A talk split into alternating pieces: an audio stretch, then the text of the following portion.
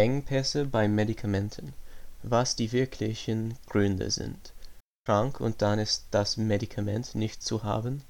In Deutschland geht die Angst vor Engpässen um, eine Rückverlagerung der Produktion aus dem Ausland wird gefordert.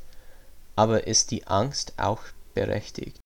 Arzneimittel sind keine einfachen Waren des täglichen Bedarfs, sondern lebensrettende und lebenserhaltende besondere Güter der Daseinsvorsorge meint Friedemann Schmidt, Präsident der Bundesvereinigung des Deutschen Apothekerverbandes. Mit anderen Worten, anders als Toilettenpapier sind Medikamente wirklich wichtig und sollten immer verfügbar sein. Aber sind sie das auch? Nicht immer, sagt Ulrike Holzgrabe, die an der Universität Würzburg Pharmazie lehrt.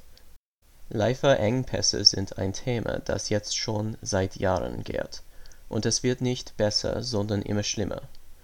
Nun hat die Corona-Pandemie die Angst vor Lieferengpässen noch einmal kräftig geschürt.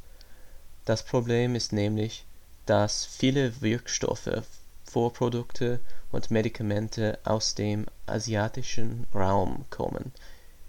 China und Indien stellen 80 bis 90 Prozent aller Wirkstoffe für Medikamente her, so Holzgraber gegenüber der DW